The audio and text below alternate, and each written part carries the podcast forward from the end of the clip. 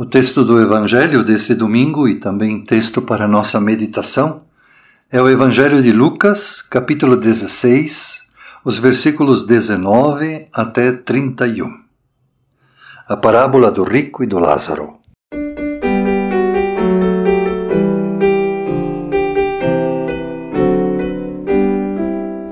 Aleluia, aleluia, aleluia.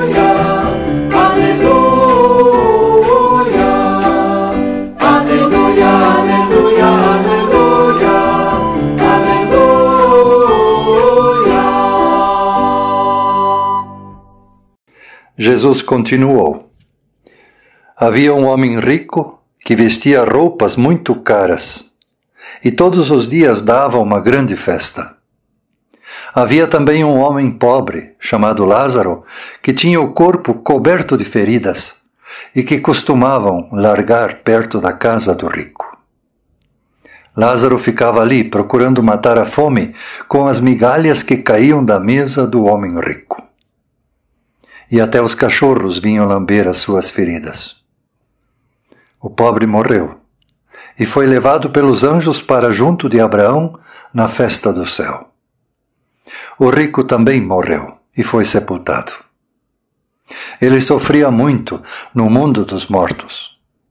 Quando olhou, viu lá longe Abraão e Lázaro ao lado dele. Então gritou: Pai Abraão, tenha pena de mim. Mande que Lázaro molhe o dedo na água e venha refrescar a minha língua, porque estou sofrendo muito nesse fogo. Mas Abraão respondeu: Meu filho, lembre que você recebeu na sua vida todas as coisas boas. Porém, Lázaro só recebeu o que era mal. E agora ele está feliz aqui enquanto você está sofrendo. Além disso, há um grande abismo entre nós, de modo que os que querem atravessar daqui até vocês não podem, como também os daí não podem passar para cá. O rico então disse: Nesse caso, pai Abraão, peço que mande Lázaro até a casa do meu pai, porque eu tenho cinco irmãos. Deixe que ele vá e os avise, para que assim não venham para este lugar de sofrimento.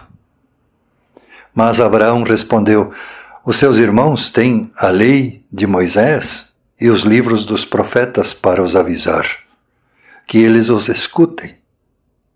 Só isso não basta, pai Abraão, respondeu o rico.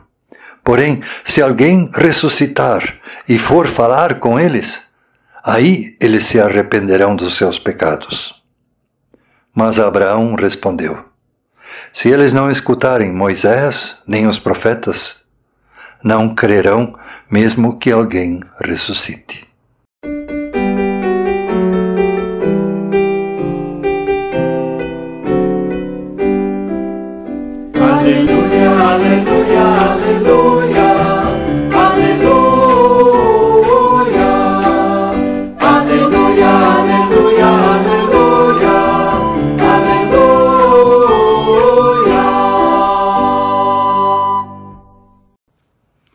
Evangelho de Lucas nos fala de algo muito antigo: a desigualdade social. Por um lado, a ostentação dos que têm muitos bens, por outro, a miséria dos que caminham todos os dias pelas ruas de um lado para o outro, acompanhado dos seus cachorros, e muitas vezes sentados na porta dos ricos dos supermercados, dos restaurantes, esperando alguma coisa para comer. Jesus fala de um rico que se vestia luxuosamente, com roupas de púrpura e de linho. Estas roupas eram muito caras. Eram feitas com uma tinta de um caracol marinho que só existia na Índia ou no Egito. Desse caracol se extraía uma tintura vermelha, usada principalmente nas roupas mais caras.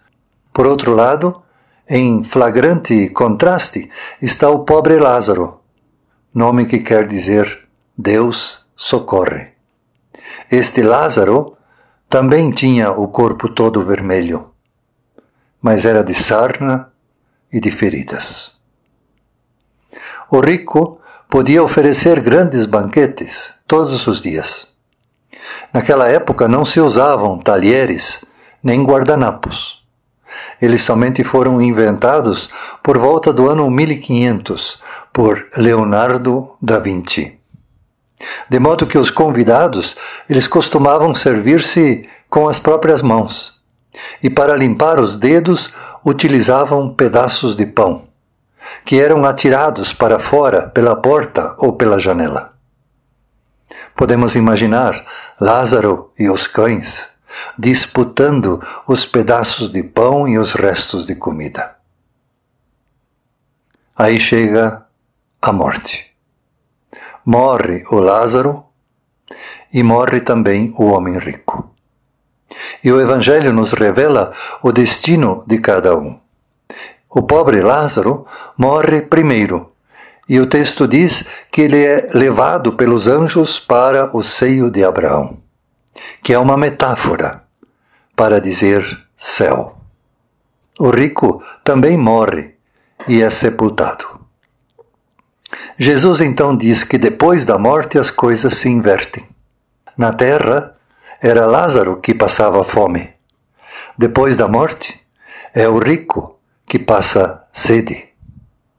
Quem antes clamava por misericórdia era Lázaro. Agora, quem clama por misericórdia é o rico. O rico sofre em tormentos e o Lázaro está aconchegado nos braços de Abraão.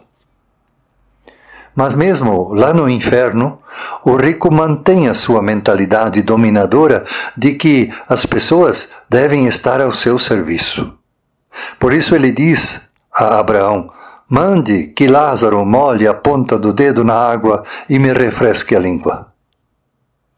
Mas Abraão não pode atender esse pedido, porque há um grande abismo entre eles que impede o ir e o vir de um lado para o outro. Diante da negativa do atendimento do seu pedido, o rico faz então uma segunda tentativa, desta vez não em seu benefício, mas em favor dos seus irmãos. Novamente, ele precisa da ajuda de Lázaro. Mais humilde do que no primeiro pedido, ele diz agora: Eu te imploro. Ele pede a Abraão que envie Lázaro para junto dos seus irmãos e que diga aos seus irmãos como são as coisas depois da morte, a fim de que os irmãos não venham para este lugar de tormento. Uma descrição do inferno. Um lugar em que se sofre castigo em forma de tormento. Também esse pedido não pode ser atendido com um argumento característico da tradição judaica. Eles têm Moisés e os livros dos profetas, onde todo fiel tem a orientação correta para a sua vida. Que os ouçam. O rico faz então uma terceira tentativa, apontando para um efeito maior no caso de alguém voltar dos mortos e ir falar com os seus irmãos. E também este pedido é negado. Se eles não dão ouvidos a Moisés e aos profetas, também não se deixarão convencer, mesmo que alguém ressuscite dos mortos. Mas qual foi mesmo o pecado daquele rico? Por que ele está no inferno? Talvez ele não tenha sido tão mau assim. Afinal, ele não expulsou Lázaro da porta da sua casa. Ao contrário, ele via como Lázaro e os cachorros se alimentavam daquilo que era jogado da sua mesa. Qual foi o pecado deste homem? O pecado deste homem foi ter aceito que a desigualdade social era algo perfeitamente natural. Que no mundo existam pessoas abençoadas com muitas riquezas e, por outro lado, que existam milhões de Lázaros pedindo comida pelas ruas. O pecado do rico foi pensar que o mundo era assim mesmo, que isso era vontade de Deus. O pecado do rico foi ver o sofrimento e a necessidade dos miseráveis e não questionar a injustiça deste mundo. Pecou não pelo que ele fez, mas pelo que ele deixou de fazer.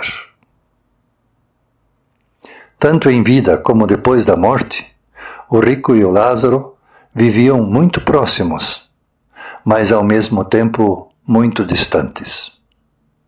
Abismos semelhantes existem em grande número também em nossa sociedade, ocupando os mesmos espaços, ricos e pobres que acham que não têm nada a ver um com o outro. Grupos políticos que não se entendem, movimentos religiosos que se combatem. O Evangelho não é contra a riqueza, nem é contra os ricos. Mas ele chama a atenção para que as pessoas ricas ou aquelas que se identificam com elas não cometam o mesmo erro do rico da parábola. O erro dele foi acomodar-se com a sua situação privilegiada e achar que a desigualdade social era algo natural, que é assim mesmo, que isso era a vontade de Deus. Jesus valoriza as atitudes de compaixão, de ajuda aos mais pobres. Mas ele nos desafia hoje a fazer mais do que isso. Ele nos desafia a questionar a existência da desigualdade social. Mas, por mais milionário que alguém fosse, o seu dinheiro não seria o suficiente para dar um pouco a cada pessoa pobre. Porque desigualdade social não se combate apenas com dinheiro, mas principalmente com oferta de emprego, de educação, de saúde, de financiamento, de crédito. São coisas que o Estado precisa coordenar. Na primeira vez que eu fui para a Alemanha, há mais de 20 anos atrás, fui para estudar e também fui para Dinamarca e para a Suécia, países com forte tradição luterana. Eu fiquei impressionado com a limpeza das ruas. Eu não via pobres nem cachorros pelas ruas. Eu pensava, como é bonito o lugar onde todos haviam nascido ricos. Depois de algumas semanas, eu entendi que nem todos haviam nascido ricos. Mas todos tiveram oportunidade de trabalho e de educação. A função dos governantes naqueles países é cuidar que a desigualdade social não fosse tão grande. E também vi que os refugiados que vinham da Síria e da África também não ficavam dormindo pelas calçadas. O município lhes oferecia um teto, alimentação e escola para os filhos. E ao mesmo tempo, os pais aprendiam o idioma alemão e recebiam treinamento para trabalhar nas indústrias. Em pouco tempo, eles tinham trabalho, tinham salário e não precisavam mais da ajuda do Estado. A parábola de Jesus sobre o rico e o Lázaro nos quer dizer que a desigualdade social não é vontade de Deus. É claro que nós devemos continuar fazendo um pouco para amenizar esta desigualdade social, com a doação de alimentos, com a doação de roupas. Mas só isso não resolve o problema da desigualdade social. Para resolver o problema da desigualdade, precisamos também da ação do Estado. Deus deseja a salvação de todos os seus filhos e filhas. Deixemos que Deus seja tão bom com os mais pobres como Ele tem sido conosco. Que a graça de nosso Senhor Jesus Cristo, o amor de Deus, nosso Pai, e a comunhão do Espírito Santo estejam no meio de nós. Amém.